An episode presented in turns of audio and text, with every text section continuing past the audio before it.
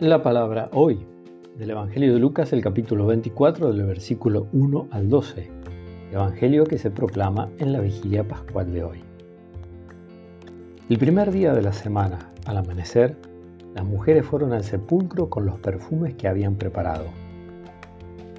Ellas encontraron removida la piedra del sepulcro y entraron, pero no hallaron el cuerpo del Señor Jesús. Mientras estaban desconcertadas a causa de esto, se les aparecieron dos hombres con vestiduras deslumbrantes. Como las mujeres, llenas de temor, no se atrevían a levantar la vista del suelo, ellos le preguntaron, ¿por qué buscan entre los muertos al que está vivo? No está aquí, ha resucitado. Recuerden lo que él les decía cuando aún estaba en Galilea.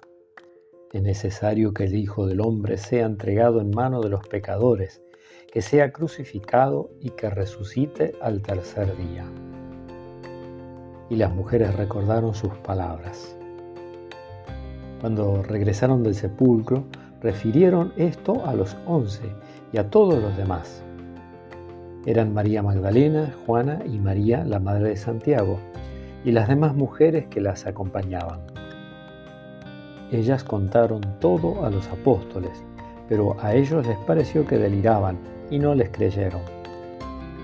Pedro, sin embargo, se levantó y corrió hacia el sepulcro, y al asomarse no vio más que las sábanas.